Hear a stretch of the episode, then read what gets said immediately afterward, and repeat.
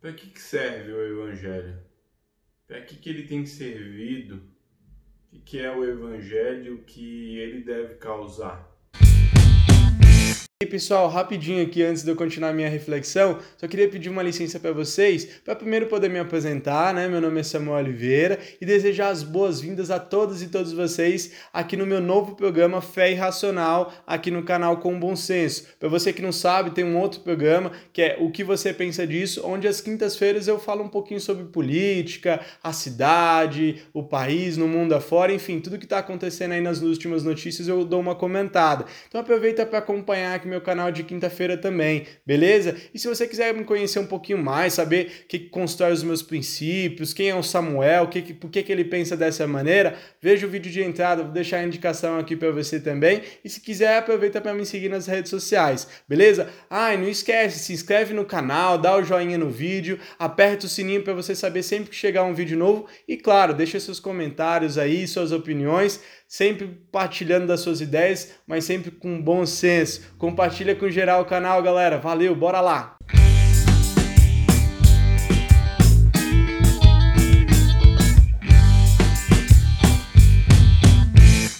Bom, gente, hoje eu quero fazer minha reflexão com vocês aqui, é, lendo um, um trecho no livro de Marcos, capítulo 8, versículo do 34 em diante. E chamando-se a multidão com seus discípulos, disse-lhes: Se alguém quiser vir após mim, negue-se a si mesmo, tome a sua cruz e siga-me. Porque qualquer que quiser salvar a sua vida, perdê-la-á, mas qualquer que perder a sua vida por amor de mim e do Evangelho, esse a salvará. Pois que aproveitará o homem, o ser humano, se ganhar todo o mundo e perder a sua própria alma?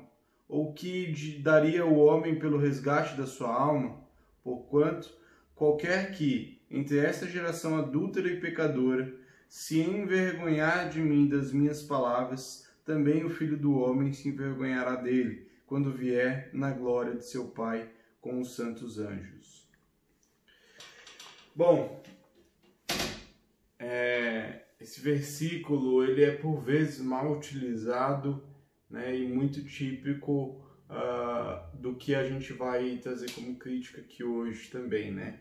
É, por vezes fala, poxa, a pessoa está achando que vai salvar o mundo, né? Que adianta você salvar o mundo e perder a sua própria alma, né? Como se fosse algo antagônico você estar à disposição de salvar o mundo, né? De você estar à disposição de ir e, fazer a coisa pelos outros, servir o outro. Eu já ouvi muito disso, né? É, no meio evangélico, em algumas igrejas que passei. Não adianta você ficar aí fazendo isso, querendo salvar o mundo inteiro e perder a sua alma, né?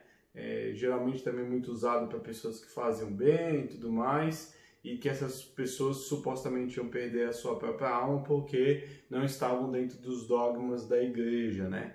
É, então é muito mal utilizado esse versículo. Jesus fala que que adianta o ser humano, né, o homem, o ser humano, é, perder a sua, salvar o mundo e, aliás, obter o mundo e, e perder a sua própria alma, é no sentido da vida com que as pessoas estavam tendo ou que tem até hoje em querer ganhar o mundo de forma material, o poder no mundo, né? ganhar o mundo para si, né? obter o mundo para si, conquistar né?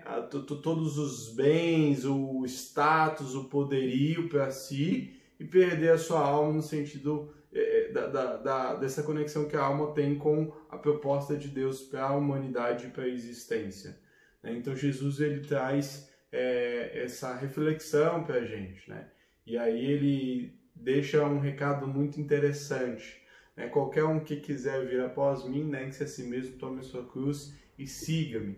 Né? Porque quem quiser viver uma vida né, com base nas suas coisas humanas, né, supostamente humanas, que a gente adquiriu a partir da nossa humanidade é, é, é, perdida lá no pecado, como já falei aqui em outros momentos. Né? Qualquer que um que viver uma vida ligada a isso vai perder a sua vida, mas quem deixar de viver né, quem dar a sua vida por mim vai achar a vida verdadeiramente. É legal porque aqui Jesus ele faz um, umas metáforas com a vida, né? É, e às vezes a gente deixa de entender o que, que Jesus está falando de vida, né?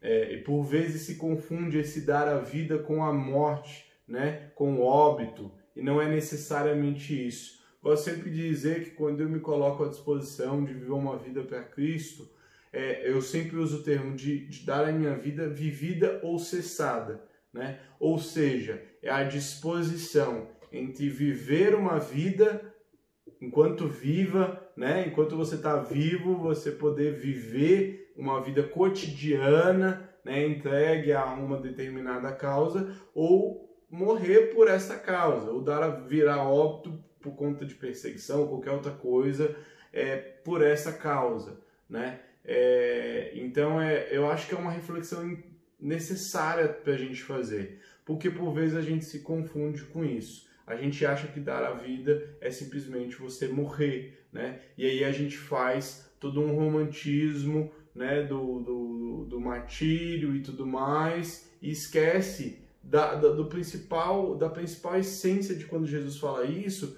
que é da vida vivida, né? Não que Jesus negligencia quem entrega a sua vida e é perseguido, muito pelo contrário, né? A nossa luta é para que isso não, não venha mais acontecer e Jesus também foi alvo de perseguição, também foi vítima disso, né? Mas o que Jesus mais quer dizer é da nossa vida enquanto vivida, né? E aí, hoje, infelizmente, quando a gente fala do, da vida com o Evangelho, né, dentro do nosso meio cristão, sobretudo evangélico, a gente tem é, uma, um, um, distanciamento dessa proposta de Jesus para as nossas vidas. Né? O Evangelho, ele que é a boa notícia, a boa nova, é o, é o próprio Cristo, né? Cristo ele encarna o Evangelho, né? Porque ele é a boa notícia, é a salvação, é a esperança é a salvação vindoura, né, posterior para o reino de Deus, mas é também a salvação aqui, no sentido de que ele coloca para a gente o modelo, né, a, a esperança enquanto modelo de vida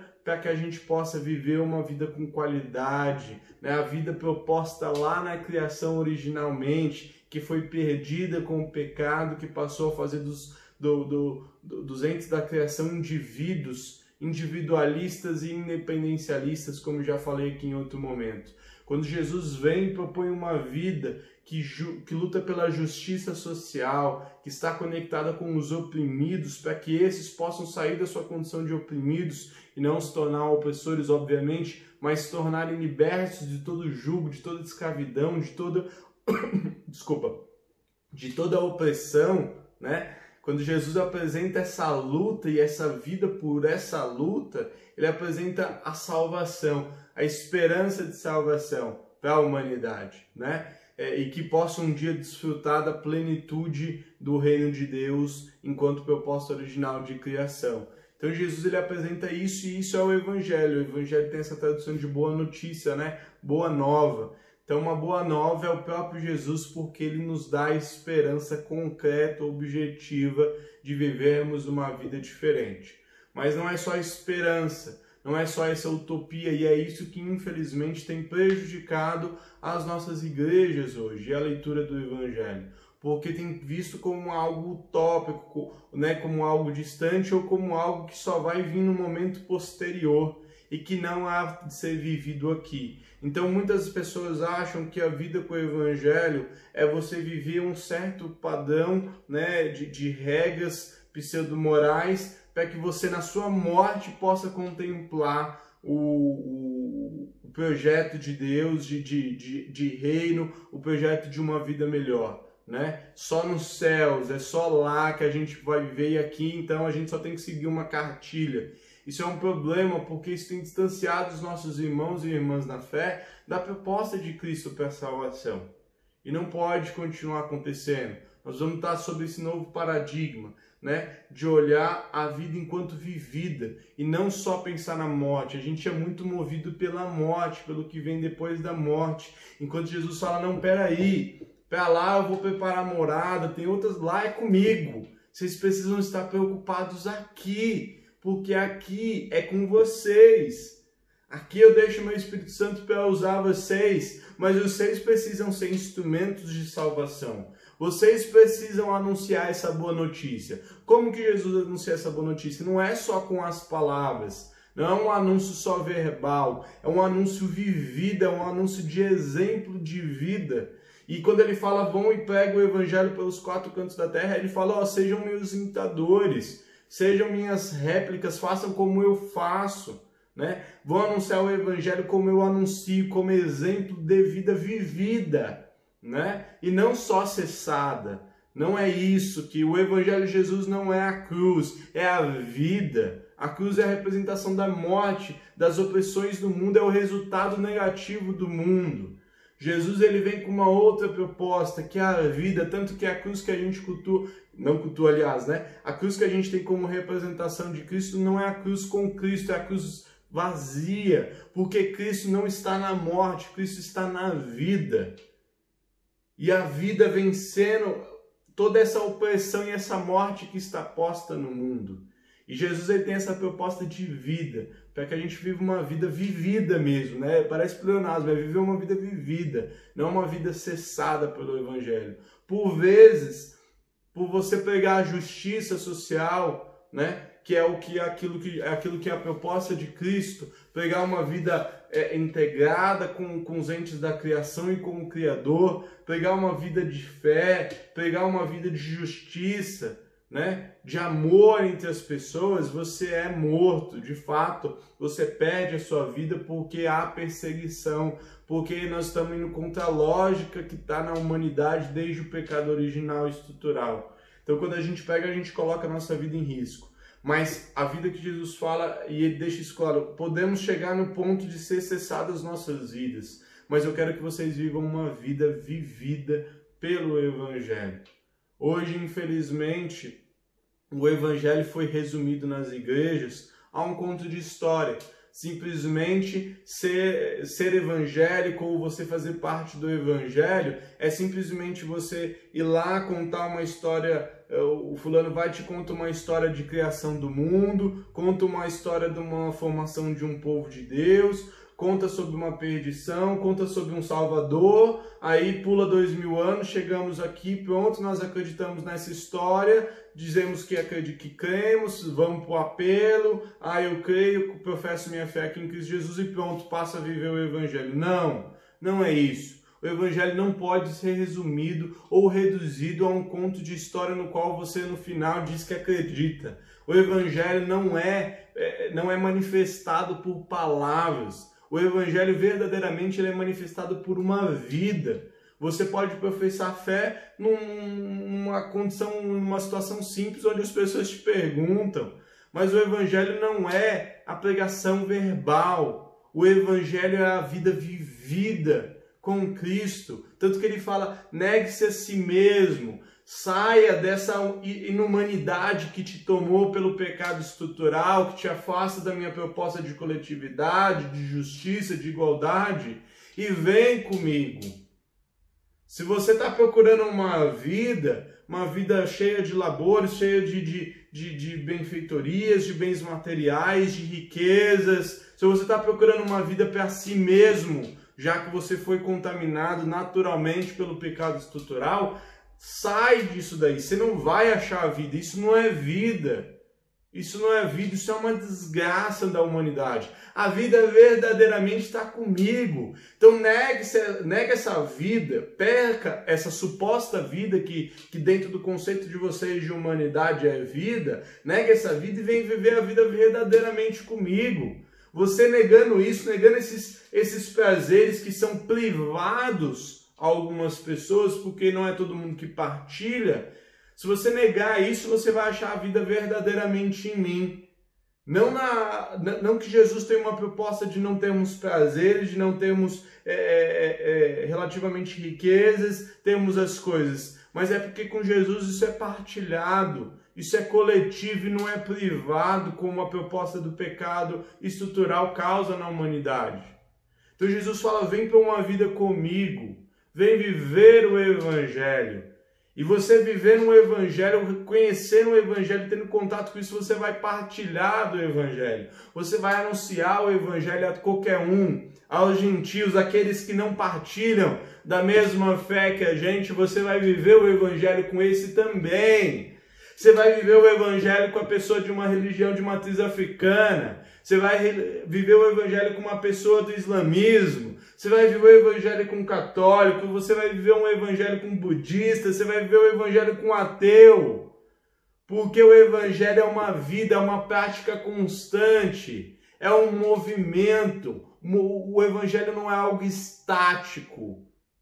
O evangelho é um movimento constante de vida vivida cotidianamente, dia a dia, por uma vida coletiva, por uma vida a lá proposta original de criação da parte de Deus, que é aquela vida coletiva integrada entre os, entre os entes da criação, os seres humanos, os animais, a natureza e o Criador. E as pessoas vão poder achar fé no Criador a partir de ver essa essência da vida vivida e não a partir de um conto de histórias falado. É muito superficial, é muito redutivo e é muito ineficaz, inútil a gente achar que esse nosso método de dizer, de evangelizar, porque nós vamos e falamos da história de Jesus, que isso aqui é, é, é, é funcional, que isso aqui tem alguma coisa que, que de fato aconteça, que esteja conectada, conectada com Cristo. Não tem. Não é. Jesus não é história. Jesus é vida. É vida vivida. Isso é que é Jesus. Isso que é o Evangelho. Cristo é o próprio Evangelho, Ele é a própria boa nova de salvação dessa nossa perversidade humana, perdida pelo pecado estrutural e que está deixando o mundo do jeito que está hoje. E o nosso papel é transformar tudo isso. O reino chegou e é nosso papel construir o reino. Nós somos missionários e missionárias do reino. Nós somos agentes do reino, nós somos soldados construtores, somos nós quem construímos o reino de Cristo. Não para fazer da terra um lugar perfeito, porque eu não sei se a gente vai conseguir chegar nesse nível ou se Cristo vai nos arrebatar antes. Cada um de diversas denominações diferentes tem uma leitura diferente sobre esse momento, mas o fato é de que a nossa vida tem que ser vivida pela, pela construção do reino, e o reino é um lugar de justiça. O reino deve ser um lugar de igualdade. O reino deve ser um lugar contra as opressões, contra as mortes das pessoas que são perseguidas por conta da sua condição sexual, por conta do seu gênero, por conta da sua raça, por conta do seu status socioeconômico.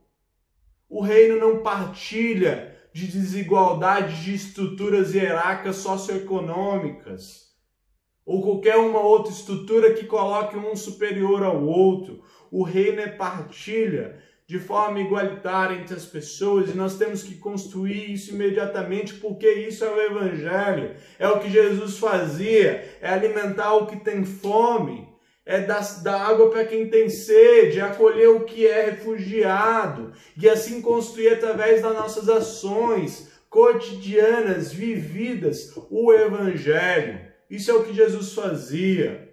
E se Jesus tinha um potencial que era poder ter fazer milagres, às vezes, ali na sua condição de Deus também. E se nós não temos, às vezes, por vezes, essa condição de fazer os milagres, que o façamos, milagres na vida das pessoas e transformemos a vida das pessoas não com uma ação mágica, mas com ações concretas seja na luta de justiça social por políticas públicas, seja numa ação pontual da nossa comunidade de fé para com pessoas que estão em situação de vulnerabilidade, seja no nosso posicionamento diante das injustiças, seja no nosso papel profético de denúncia contra todo tipo de opressão, nossa vida vivida tem que ser vivida pelo evangelho não para nossa construção pessoal, meritocrática de construir e acumular coisas.